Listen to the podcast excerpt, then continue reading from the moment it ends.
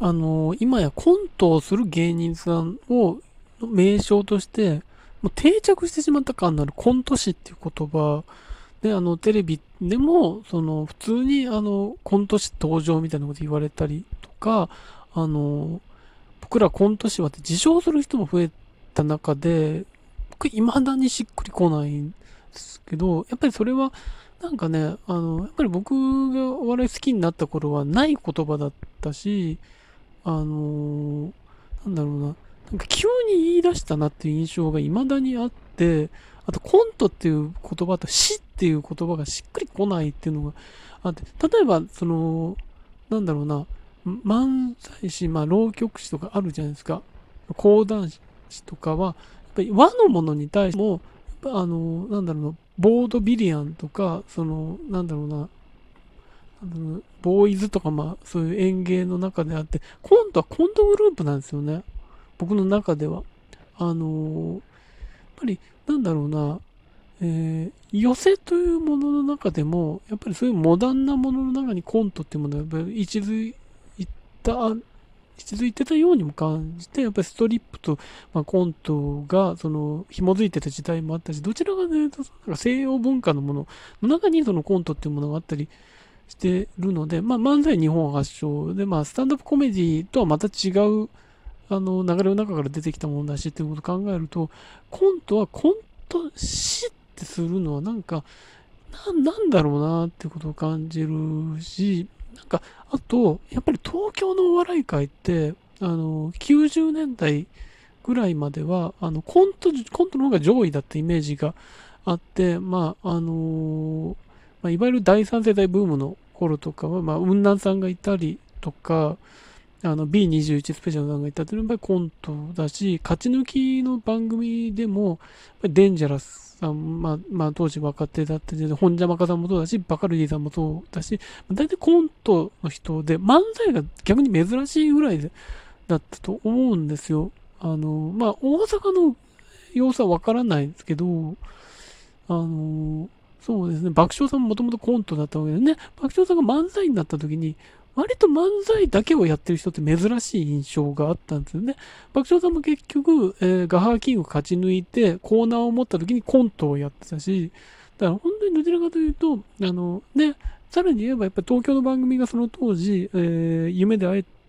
まあ、表現像がもともとあって、そこから、あの、夢で会えたらがあったり、ゴッツがあっったり、やるやらがあったりという中で、まあ、大石映像があったりという中で、コント番組が全然だったこともあって、多分、えー、少年たち、東京の少年たちが憧れていたのはコントだったと思うんですね。だからコントをやる芸人さんも多かったっていう、その後も多かったっていうことがあって、まあ、ボキャブラも結局コントじゃないですか。やってることは。あの、漫才師の人もコントをやってたっていう中で、コント上位だったっていうことがある中で、お笑いコンビといえば大体コントだったっていう、あの、漫才のことも多分コントって言ってた人が多分その当時は多かったような気がするんですよ。その、あんまりお笑いよく分かってない人は、あの、皆さんのコント面白いですっていうのは多分漫才の人にも言ってたような気がするんで、そういうムードがあったんですけど、多分それが変わったのは明らかにその M1 で、その漫才中心に多分お笑い界がなっていった中で、で、漫才師という言葉が定着したから、そこにコント師っていう言葉が多分生まれてきたんで、漫才師と区別するためにコント師っていうものが出てきたっていうことが多分一個あると思うんですけど、もともとはみんなお笑いコンビってなんとなく言ってたものが、そうなっていったわけで、